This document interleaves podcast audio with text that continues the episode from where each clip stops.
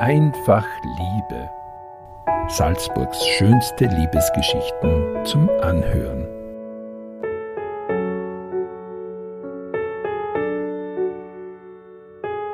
Ein Podcast-Special zum Valentinstag.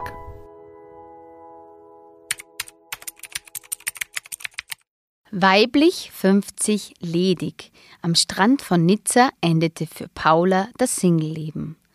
Paula lebte nie in einer Beziehung, bis ihr im Corona-Sommer 2020 bei einer Fortbildung an der Côte d'Azur die große Liebe begegnete. Geschrieben und gelesen von Maria Schmidt-Mackinger. Mein Single-Dasein war eigentlich immer okay für mich. Ich habe nichts vermisst und war nie traurig deswegen.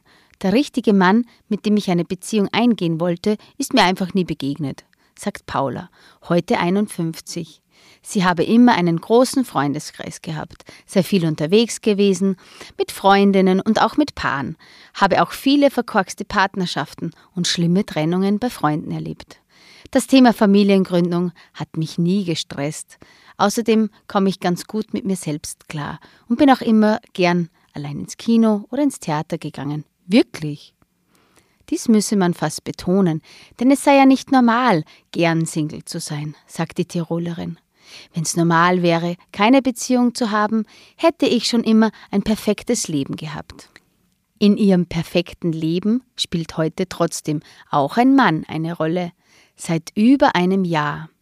Bei einer Fortbildung in Nizza im Corona-Sommer 2020 lernte die Französischlehrerin am vorletzten Tag jemanden kennen. Wegen der Pandemie habe ich überlegt, ob ich überhaupt teilnehmen soll. Die Reiseauflagen hätten ja noch verschärft werden können. Aber selbst wenn ich als Kontaktperson nach dem Aufenthalt in Quarantäne hätte müssen, wäre sich das bis zum Schulanfang noch ausgegangen. Das sei ja wichtig gewesen.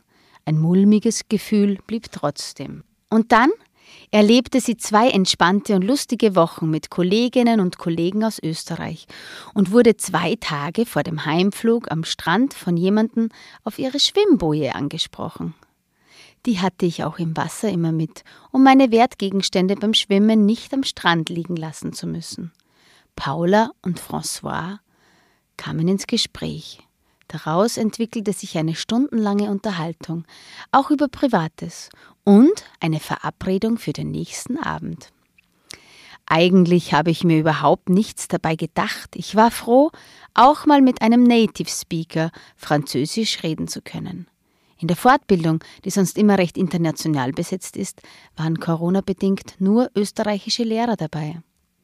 Tatsächlich trafen Paula und Françoise einander am nächsten Abend redeten und scherzten bis zum Morgengrauen, und schließlich fragte er sie beim Abschiednehmen, ob er sie küssen dürfe. Stunden später wartete sie mit ihren Kollegen am Flughafen Check-in, mit der schönen Erinnerung an einen Urlaubsflirt. Als sie plötzlich aus ihren Tagträumen gerissen wurde, weil ihre Urlaubsbekanntschaft dastand, ein Buch in der Hand, in das er ihr eine Widmung hineingeschrieben hatte und das er ihr schenken wollte. Das hat mich total überfordert, muss ich zugeben. Er hat das auch gemerkt, sagt Paula heute. Er meldete sich danach trotzdem wieder, schlug ein Treffen vor. Ich dachte nur, was bringt denn das? Er lebt in Nizza, ich in Tirol. Doch François blieb hartnäckig. Sie trafen sich für ein Wochenende in Wien. Schnell stellte sich eine Vertrautheit ein.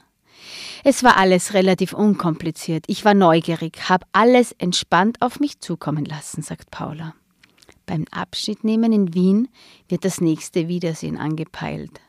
Seither treffen wir uns regelmäßig, verbringen unsere freie Zeit gemeinsam. Ich habe seine neunjährige Tochter kennengelernt. Er ist ja alleinerziehender Vater.